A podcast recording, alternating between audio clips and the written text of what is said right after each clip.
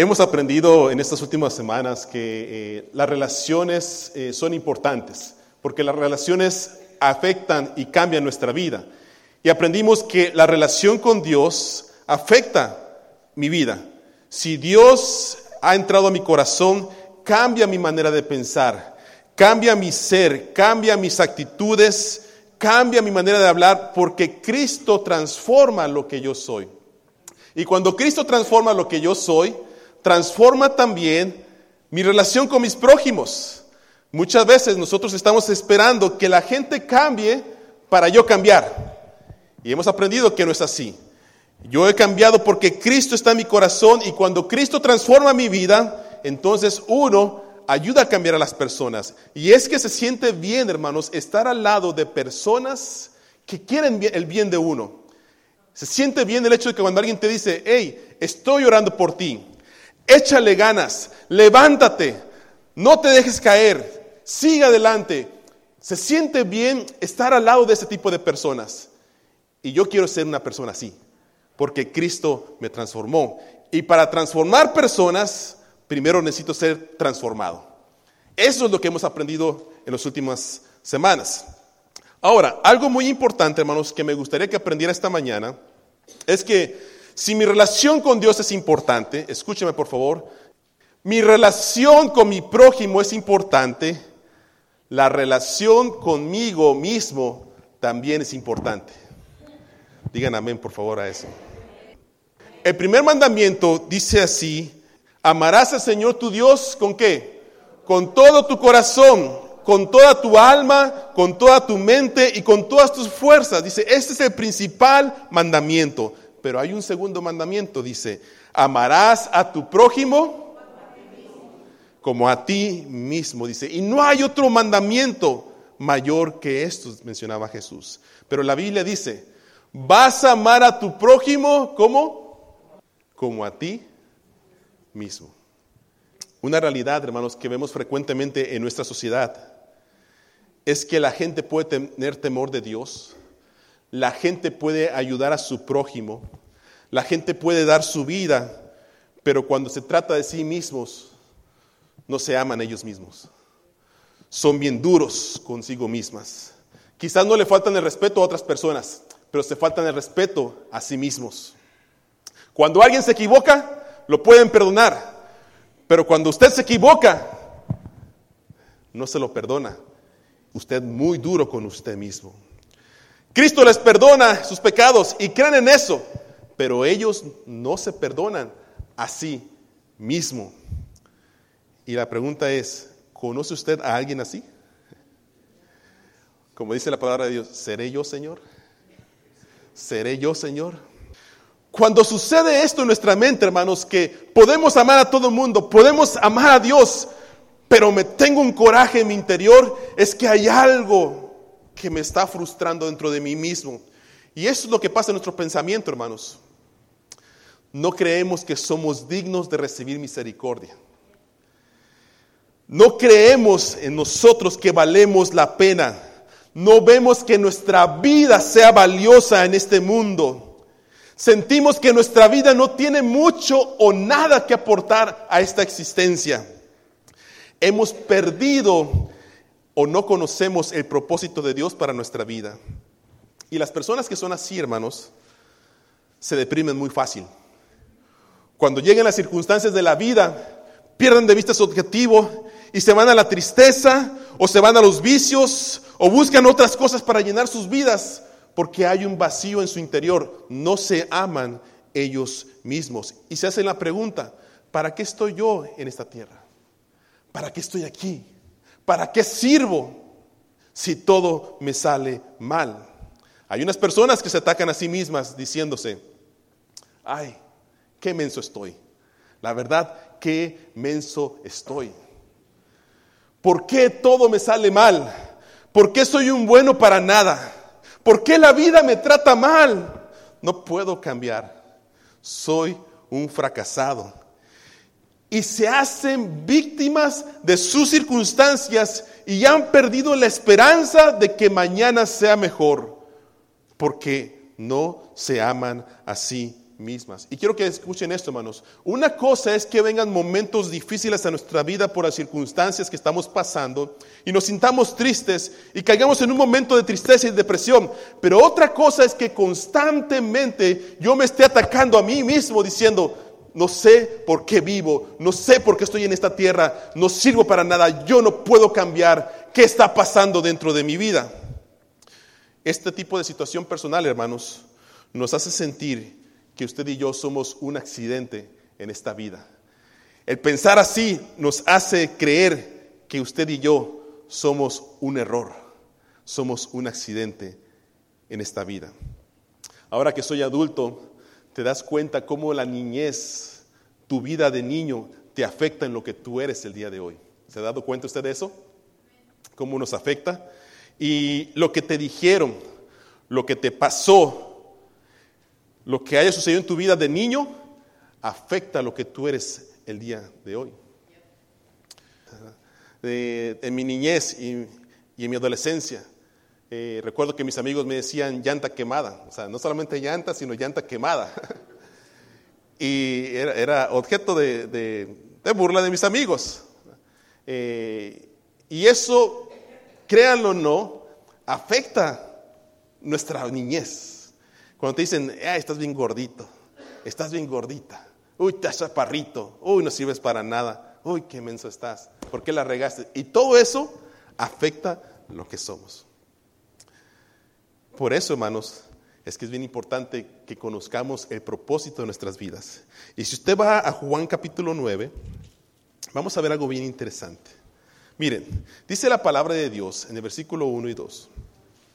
Al pasar Jesús vio a un hombre ciego de qué? Ciego de nacimiento. Y le preguntaron sus discípulos diciendo, rabí, ¿quién pecó? ¿Este o sus padres? Para que haya nacido ciego. Tenemos aquí un ataque, tenemos hasta cierto punto un bullying, como le llamamos. Jesús va caminando y encuentra a un ciego y los discípulos también lo ven y la primera pregunta que hacen ellos es, Señor, maestro, ¿quién pecó? ¿Este o sus padres para que éste esté ciego? Y es una pregunta muy dura y una pregunta muy cruel. Porque los discípulos estaban asumiendo que esa persona que tenía ceguera, algo malo había hecho él o sus padres y por eso estaba siendo castigado. Los fariseos en ese tiempo creían así. Creían que si Dios y la presencia de Dios estaba con usted, usted tenía que vivir una vida saludable. Usted tenía que estar bien. Y explicaban que si usted tenía algún problema o alguna enfermedad, era por consecuencia del pecado. Entendemos, hermanos, nosotros que sí hay consecuencia por nuestros pecados. Sí, el pecado trae consecuencias. E inclusive el mismo Jesús sanando a un hombre, en Juan 5, le dice él, mira, has sido sanado, pero no peques más para que no te venga alguna cosa peor. El pecado tiene sus consecuencias, pero no todas las circunstancias que están en nuestra vida son por causa de pecado. Lo voy a repetir otra vez porque esto es importante para usted. No todas las circunstancias en nuestra vida son por causa de pecado o que nuestros padres hayan pecado. Pero hay muchos cristianos, hermanos, que creen como los fariseos. Pastor, ¿por qué el hermano se enfermó? ¿Por qué le dio cáncer? ¿Por qué este hermano perdió un ser amado? ¿Habrá cometido algo malo? ¿Habrá hecho algo malo? E inclusive usted mismo posiblemente cuando se, enferma, usted dice, Señor, eh, te fallé, he hecho algo malo, eh, por eso me está yendo tan mal. ¿En qué pequé, Señor? Y somos duros con nosotros mismos. Y la pregunta es, el Señor no nos mandó a juzgarnos unos a otros. El Señor no nos mandó a juzgarnos unos a otros. Él dijo que antes de juzgar a alguien más tenía que ver que mi propia vida, para ver si yo no tenía una viga, en vez de estar viendo la paja del otro. Y hermanos, esta pregunta que hacen los discípulos, seguramente este hombre ya lo había escuchado muchas veces. Seguramente cuando le daban una limosna decían, arrepiéntete para que puedas ver. Y Jesús dice, era un hombre ciego desde cuándo? De nacimiento. sea, habían pasado tantos años, había escuchado tanto en su vida, que posiblemente le decía, ya no puedo cambiar, voy a ser el mismo, nada bueno va a suceder en mi vida. Básicamente, los discípulos le estaban diciendo a este hombre, tú eres un accidente, tú eres un error. Y a veces nosotros no medimos las palabras que pronunciamos a nuestros niños y a nuestros jóvenes y no sabemos cuánto daño le estamos haciendo a nuestros niños, a nuestros jóvenes. Algunos mencionan, ay, ya no íbamos a tener niños, pero este se nos escapó. ¿Qué está escuchando el niño? Fui un accidente, fui un error. Decía un pastor que fue a conocer a su padre y cuando fue a conocer a su padre están comiendo en un restaurante y el padre se encontró con un amigo y el amigo le dice, oye, ¿quién es este niño? No lo conozco. Dice, ah, este es un error de juventud. A veces no medimos las palabras que pronunciamos a nuestros niños y qué tanto impacto tienen en el futuro de ellos. Y qué doloroso, hermanos, es escuchar que nosotros somos un error, que somos un accidente. Esto explica, hermanos, esto explica por qué hay tanta gente deprimida, por qué hay tanta gente triste, por qué hay tanta gente que no cumple sus sueños, por qué hay tanta gente que dice, yo no puedo hacer eso. Yo no puedo estudiar, yo no puedo ser mejor, yo no puedo ser un buen cristiano, yo nunca voy a hacer nada porque soy un error, soy un accidente desde el nacimiento. Y buscan después el sentido en las drogas, en el sexo irresponsable, en vicios, en fiestas que no glorifican a Dios. Tratan de llenar su vida con cosas para sentirse con un poco de valor. Pero déjeme decirle esto. Tú y tú no son un accidente. Ustedes no son un error en esta vida, hermanos. Ustedes no son un error en esta vida. A veces la gente le cree más a la ciencia que a Dios. La ciencia quiere explicar el nacimiento de este mundo. Dice, pues dos eh, átomos por allí, dice, explotaron y ¡pum! se hizo todo el mundo. Por accidente se creó todo el mundo. Y nosotros decimos, sí, tiene razón. Sí, por accidente sucede todo. No somos un accidente. La Biblia dice, y lo leímos en nuestro devocional, Salmo 139, dice la palabra de Dios, porque tú formaste mis entrañas, tú me hiciste en el vientre de mi madre. Y dice, mi embrión, mi embrión, dice, cuando usted fue concebido, dice, mi embrión, dice, vieron tus ojos y en tu libro estaban escritas todas aquellas cosas que fueron luego formadas sin faltar una de ellas. Nosotros, hermanos, existimos porque Dios nos pensó, porque tiene un propósito para nuestra vida, porque estábamos en la mente de Dios. No somos un accidente no somos un error. Y hoy usted puede pensar, hermanos, que las circunstancias que le rodean, quizás tiene problemas con su matrimonio, está yendo mal en el trabajo, quizás en su vida usted no se ha sentido realizada como mujer o como hombre, y usted dice, nada bueno hay en mi vida, nada hay bueno que yo pueda hacer, siempre seré un fracasado. Pero escúchame, hermano, escúchame por favor, la palabra de Dios dice esto, versículo 2 y 3 dice la palabra de Dios, maestro, ¿Quién pecó? ¿Quién hizo lo malo para que este hombre siga haciendo lo mismo y no cambie su vida? ¿Este o sus padres? ¿Quién hizo lo malo, hermanos, para que ustedes vivan una vida fracasada, si lo quieren ver así, y no se sientan valiosos ante el mundo y sientan que su vida no es importante? Y algunos me han comentado, pastor, si fuera por mí, yo ya no estaría en esta tierra, yo ya me hubiera quitado la vida pero quizás por mis hijos me detengo, quizás por mi esposo me detengo, quizás porque tengo miedo, no sé, pero si no fuera por mí, ya me hubiera quitado la vida. Y miren, Jesús responde esto. no es que pecó este, ni sus padres. Lo voy a repetir. No es que pecó este, ni sus padres, sino es para que las obras de Dios se manifiesten en él, dice. No es que pecó este o sus padres, sino para que las obras de Dios se manifiesten en él.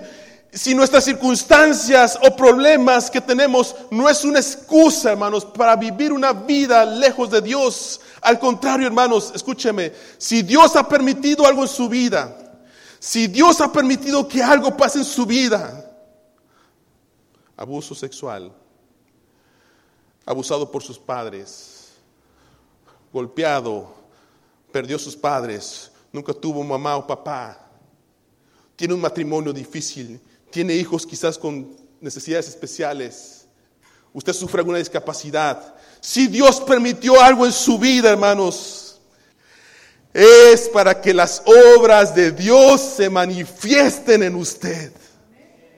Es para que en el nombre de Jesús usted supere ese problema.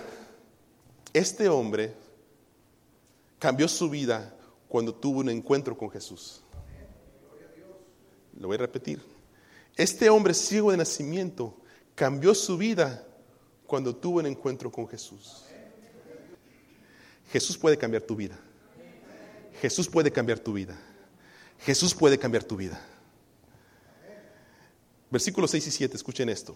Jesús escupió en tierra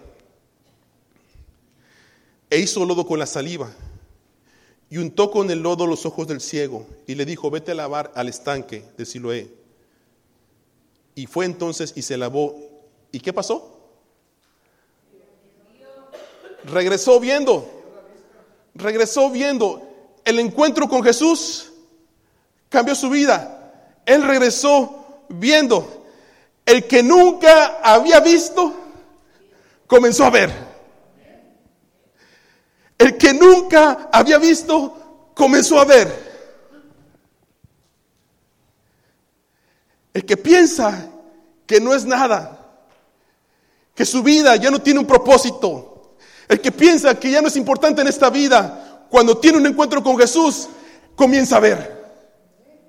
Empieza a ver las cosas diferentes y empiezas a decir, Señor, ahora veo ¿Por qué razón estoy en esta tierra? Hay, gente que, hay gente que se la pasa rompiendo los sueños de la gente, ¿no? ¿No les ha pasado eso? ¿No se han encontrado con gente así? Que, se acerca con alguien y le dice a usted, oye, voy a estudiar para doctor. Ah, si eres bien burro, nunca vas a hacer nada. Mamá, mamá, este, eh, voy a estudiar para eh, mecánico. Ay, mi hija, pues si tú eres mujer, ¿cómo te vas a meter en eso? No, tú no puedes hacer eso. Ni tienes la fuerza. Mira, mira qué chaparrita estás, mira qué delgadita estás. No puedes hacer eso tú, tú no puedes. No, no se puede. Y tenemos la mentalidad, hermanos, en nuestra cabeza de no se puede. Se los voy a comprobar. Hermanas, su esposo va a cambiar. Ahí está. Allí está esa mentalidad. Hermanos, hermanas, su esposo va a cambiar. Ajá, cuando Cristo venga, pastor. ¿Ah? Cuando se vaya al cielo a lo mejor, porque ahorita ya no cambia. Para nada, pastor.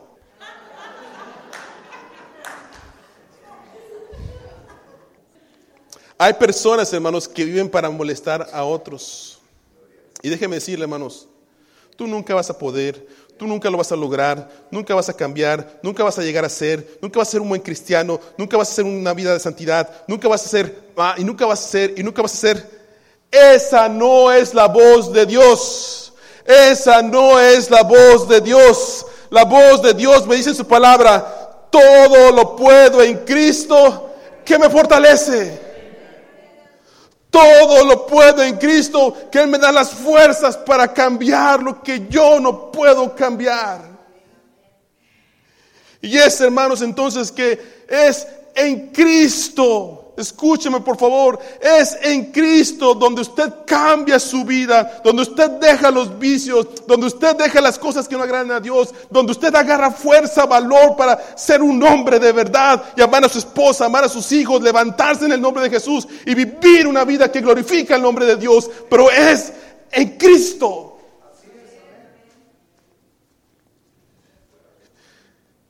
Y lo que tú pensabas que era accidente en tu vida, lo que tú pensabas que era un error, es utilizado para glorificar el nombre de Dios. ¿Cuántos de ustedes han pasado tiempos duros en su vida personal? ¿Mm? O déjenme preguntarles así. ¿Cuántos de ustedes están pasando momentos difíciles hoy?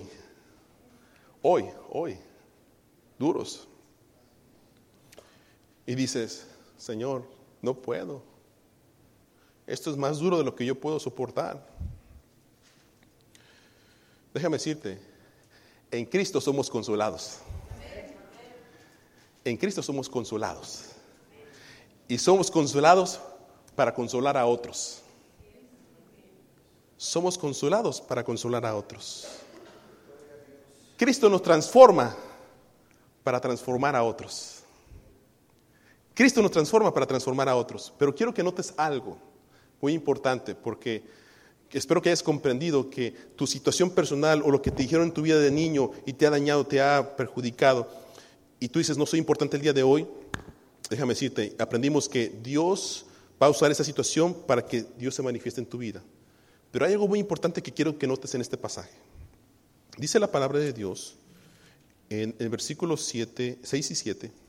Dice, Jesús escupió en tierra e hizo lodo con la saliva y le untó los lodos en, los ojos y le dijo, ve a lavarte al estanque. Fue entonces y se lavó. ¿Lo ven? ¿Lo ven? Vean el pasaje. Jesús escupió tierra, en tierra, hizo lodo, lo puso y le dijo, vete a lavar. Y la pregunta que surge aquí es esta. ¿Que Jesús no tenía poder para sanar al hombre ciego en ese momento? Entonces, ¿por qué lo mandó a lavar? ¿Por qué le untó lodo y lo mandó a lavar? ¿Saben qué yo veo aquí? En la palabra. Que a veces las circunstancias donde Dios se va a manifestar en nuestras vidas llevan un proceso. Llevan un proceso.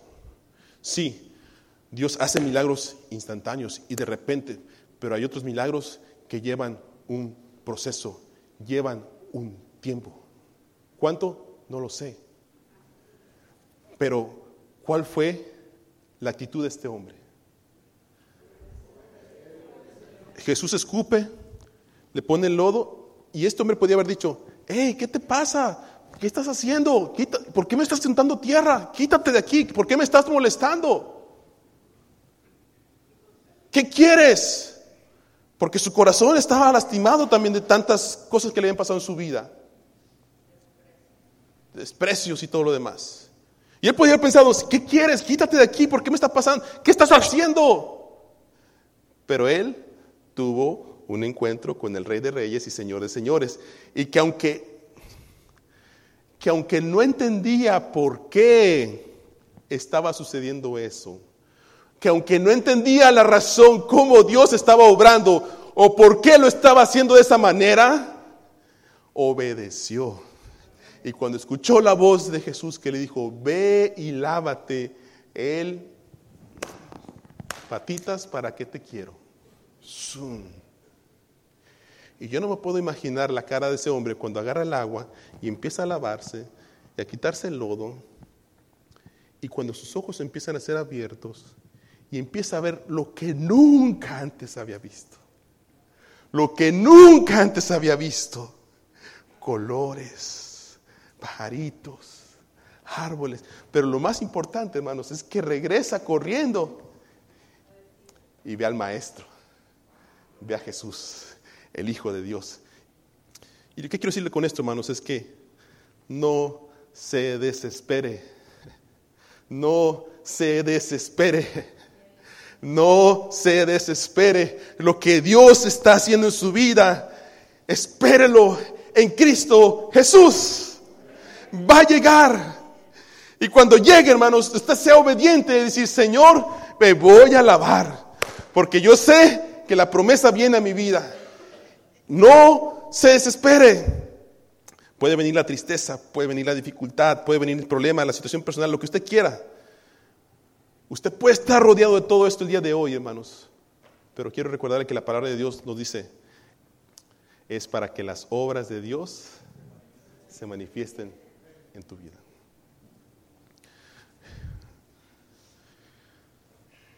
Déjeme decirle que es importante, hermanos, que usted le crea más a Dios que lo que ha escuchado toda su vida.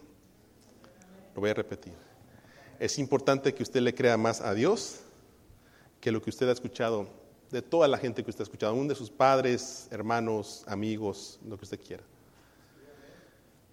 Porque si usted escucha más a esta gente, nunca va a cumplir el propósito por el cual Dios lo creó.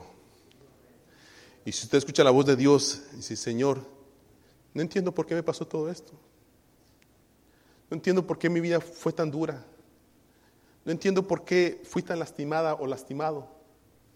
Pero Señor, aquí está mi vida para que tú te manifiestes en ella y hagas lo que tienes que hacer conmigo.